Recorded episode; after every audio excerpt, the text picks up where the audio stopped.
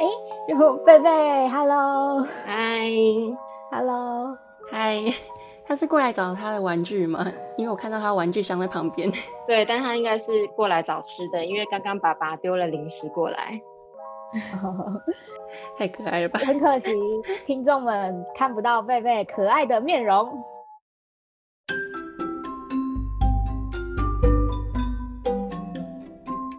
Hello，大家好，欢迎来到了解了解，我是小梅，我是太太。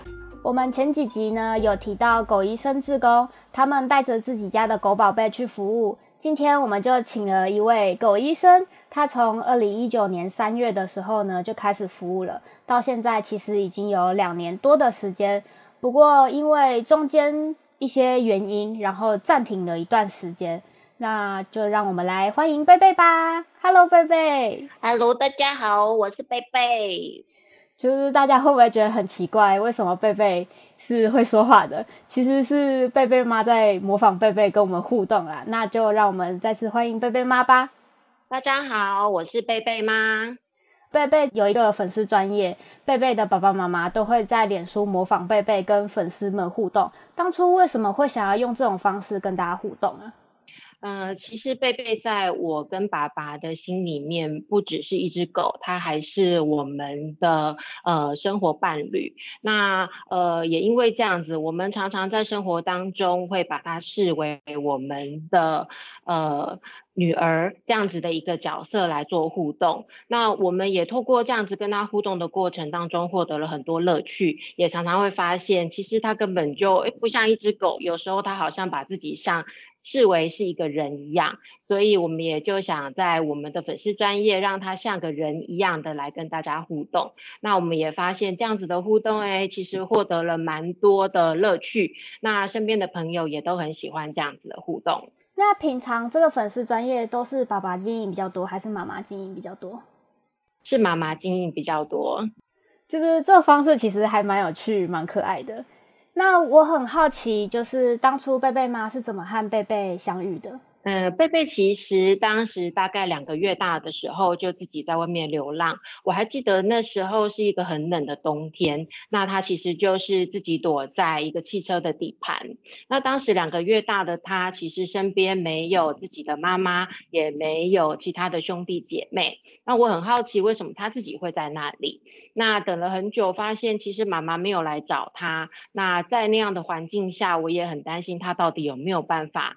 呃，独自的存活下来，所以就决定把它带回家，希望可以把它照顾好，训练好了之后，帮它找一个好主人。这就是我们两个呃第一次相遇的时候的状况。就是我们有看了一些贝贝相关的影片，就后来还是发现贝贝有两度被弃养。对，呃，其实当时，呃，为什么我会觉得我有能力可以把它接回来？那训练照顾了之后，找到一个好主人，是因为我前面大概有两到三次非常成功的送养的经验。那甚至有一次，我还把一只流浪狗送。成功没合到国外送养到美国去，所以这样的经验让我觉得我应该是有能力可以做这件事的。而且在当时，我因为其实刚毕业不久，我没有足够的能力，家里也没有足够的空间可以养呃狗狗，所以我觉得呃做狗中途这件事对我来说，是我在短时间内能够为流浪狗做一些努力。那同时，也是我自己，呃，不论是在时间呐、空间呐，甚至是在金钱上各方面都还可以负担的状况下，可以进行的工作。呃，但没想到养了它之后，就踢到了铁板，也让我后来也再也不敢 在在路边随便乱捡其他的小狗回来。那就是因为贝贝曾经有过这个被送养，然后又被遗弃的经历。那最刚开始，贝贝跟贝贝妈回家的时候，有没有因为这些关系，所以会变得比较黏人，或者是变得比较排斥人，又或者是变得就是不敢出门这种？其实他在第一次被弃养的经验，当时呃只有到了那个新家庭两个晚上，第三个晚上他就被送回来了。所以他第一次被弃养的时候，呃我还没有察觉到他有因为这样子被弃养的经验受到什么样的冲击，或者是有什么样的身心影响。但第二次呢，他到了第二个主人那边，大约生活了三个月的时间，那就被主人以呃会过敏。那呃，宠物会有过多的掉毛等等的问题，又再度被弃养。那它被我接回来的时候，呃，当时呃，我的生活空间还是它原本小时候成长的环境。我原本以为它会很熟悉，很快就适应，但我发现其实没有。呃，我就常常看到它被我接回来了以后，很多时候它就是都缩在角落，那也不太理我，甚至好像已经不认识我了一样。但我们其实都知道，狗的记忆力其实是很惊人的，它们不太会忘记曾经相处过、互动过，或者是说曾经照顾过的主人。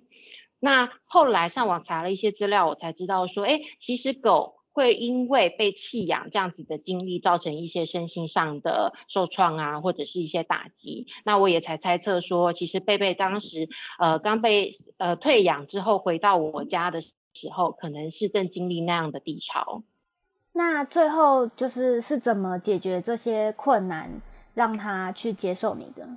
嗯，后来我又换了一个稍微比较大一点的空间，嗯，因为我当时工作的因素都在外面租房子，那原本因为经济收入的关系，我租了一个比较小的套房，这也是我刚刚说为什么我觉得我没有能力，我只能够短暂做狗中途这样子的原因。那后来因为贝贝呃刚被领养的时候还是一只小狗嘛，那没想到养了三个月回来了之后啊。Size 整个放大了两倍，那我也觉得说家里的那个环境其实是不足以负荷它这样子的体型，所以我又换了一间更大一点的套房。那换了套房之后，呃，我不确定贝贝是觉得，哎，好像生活就像人一样，重新有了一个新开始，或者是有其他的状况。在那段时间，我花很多时间陪他。那因为呃，当时第二次退养的主人。他呃蛮常是带狗狗去外面公园大小便的，所以我也尽可能用我下班的时间就带贝贝到公园里面去玩。那呃，我觉得透过这样子的生活的调整，慢慢的好像贝贝也找回跟我当初一起生活的熟悉感，后来也就恢复非常活泼的本性。就是花费了更多的时间去陪伴贝贝。嗯，所以我觉得任何曾经有弃养或退养经验的狗狗，确实我们在领养的时候都必须要考虑他们的身心会有什么样的状况。那同时我们也必须要预备做一些生活上的调整，来帮助我们领养的动物适应我们的家庭，还有适应我们彼此的生活步调。我觉得这是很重要的。那为什么会想要和贝贝一起成为狗医生的志工，一起去服务？因为毕竟这件事情是一个自发性的志工活动。嗯，其实贝贝在刚满一岁左右的时候，我就发现，我带着他走在路上的时候，他对人会非常的友善，他常常会呃。跟别人互动啊，跟别人示好啊，对路人摇尾巴。那我也常常发现，哎，当贝贝出现的时候，多数的人都会报以好奇呀、喜欢的眼光。那很多人透过跟他的互动，也获得了很多乐趣。我也发现，贝贝虽然他很活泼，虽然他很喜欢跟人互动，可是他并不会对人有过度的兴奋，或者是说过度的呃讨好，或者是过度的呃一些呃扑咬啊。啊等等的攻击行为，那我就在想，既然贝贝能够让这么多人觉得很开心，然后觉得获得了疗愈，那他有没有可能做更多？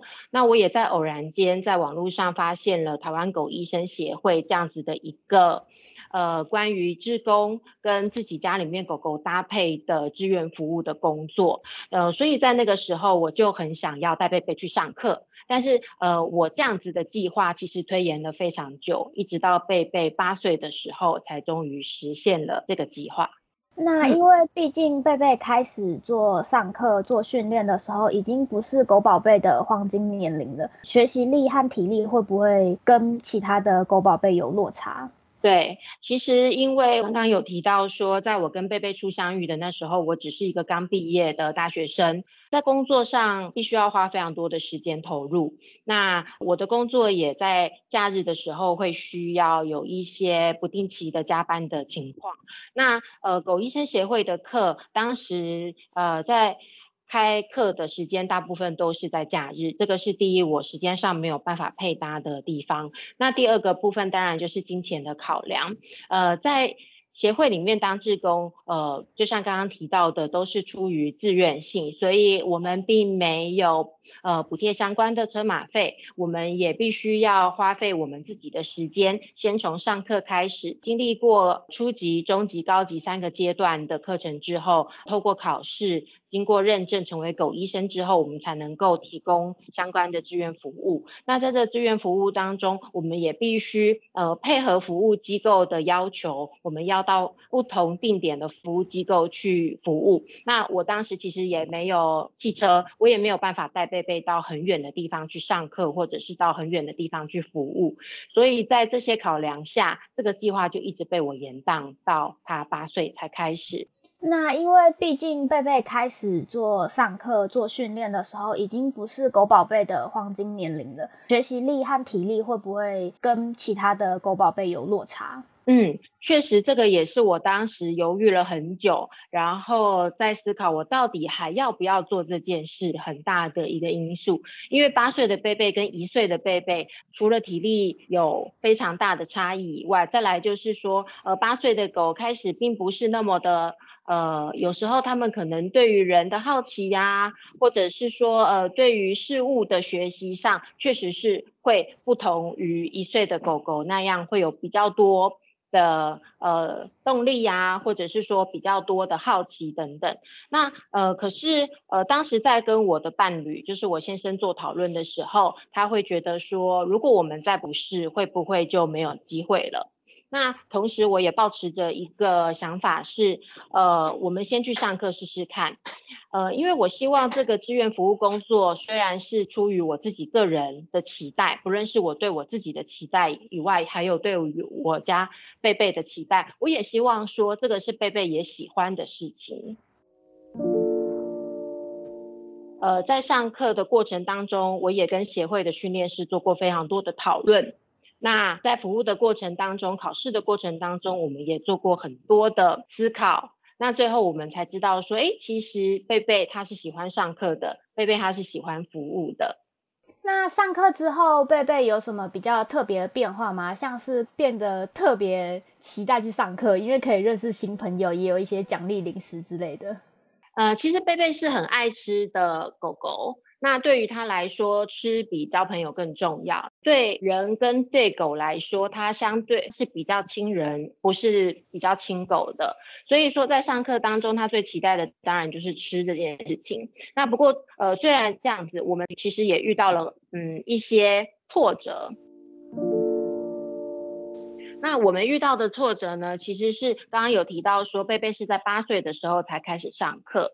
那八岁的狗狗，其实在好奇心啊、体力各方面都不如年轻的狗狗。那贝贝它又是一只比较冷静的狗狗，所以说，呃，当在上课的时候，老师教的一些指令的学习，或者是说在跟人的互动上，它就会显得不像其他的同学一样会这么的积极。那很长时候是看它就是坐着或是趴在那里的。那这样子的状况也让我在担心说，哎，会不会他其实并不是那么的喜欢上课，或者是说并不是那么的喜欢服务这件事情。那呃，为此我也非常伤脑筋，然后也呃认真的跟我们协会的训练师做过非常多的讨论。所以会发现他其实没有当初预想的那种情况出现，反而让你们发现了一些小小的困难。对，其实当时我跟呃我们协会的训练师讨论的时候，呃，我当时脑海中既定，因为就我们看到的狗医生的形象，应该是要非常热情，然后非常乐于跟人互动的。那对于每一个主人所下的指令，都能够完全的服从跟配合。呃，当我在跟训练师讨论说，呃，我觉得贝贝好像没有能力可以做到这些的时候，训练师告诉我说，呃，我不应该把这个视为是一个贝贝应该要达成的呃楷模或是标杆，而应该先去思考贝贝是个什么样个性的人。呃，不好意思，因为我都把她 当女儿来看，所以我常常都说她是人。呃，训练师告诉我说，我们应该要看看贝贝他喜欢的是什么。我们应该要思考，从他的角度，从他喜欢的地方来设计跟服务对象可以操作的指令。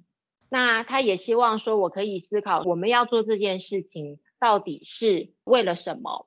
如果说我们只是为了让贝贝成为狗医生，只是为了这样子的一个标签、一个光环而努力的话，其实很难从中找到乐趣。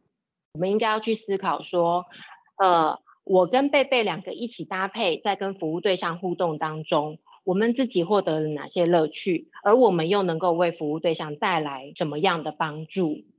那回到家以后，透过跟我先生的讨论、思考了之后，我们也才知道说，哎，其实确实不用每一只狗医生都要非常的热情，然后都要非常的呃百分之百做到主人的每一个动作。那去到服务的现场。都要能够很嗨，都要能够很带动整个现场的氛围，才叫做是一个好的狗医生。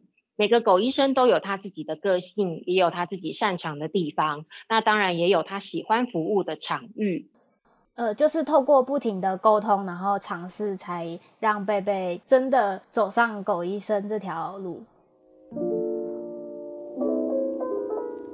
如果想知道更多贝贝在狗医生服务的故事，记得下一集回来收听我们的节目，也可以到资讯栏找贝贝的粉丝专业连结，了解更多贝贝一家的故事哦。另外，也可以分享我们的节目，有任何问题欢迎来询问我们，我们会非常热情为大家解答的。那就谢谢大家，大家拜拜。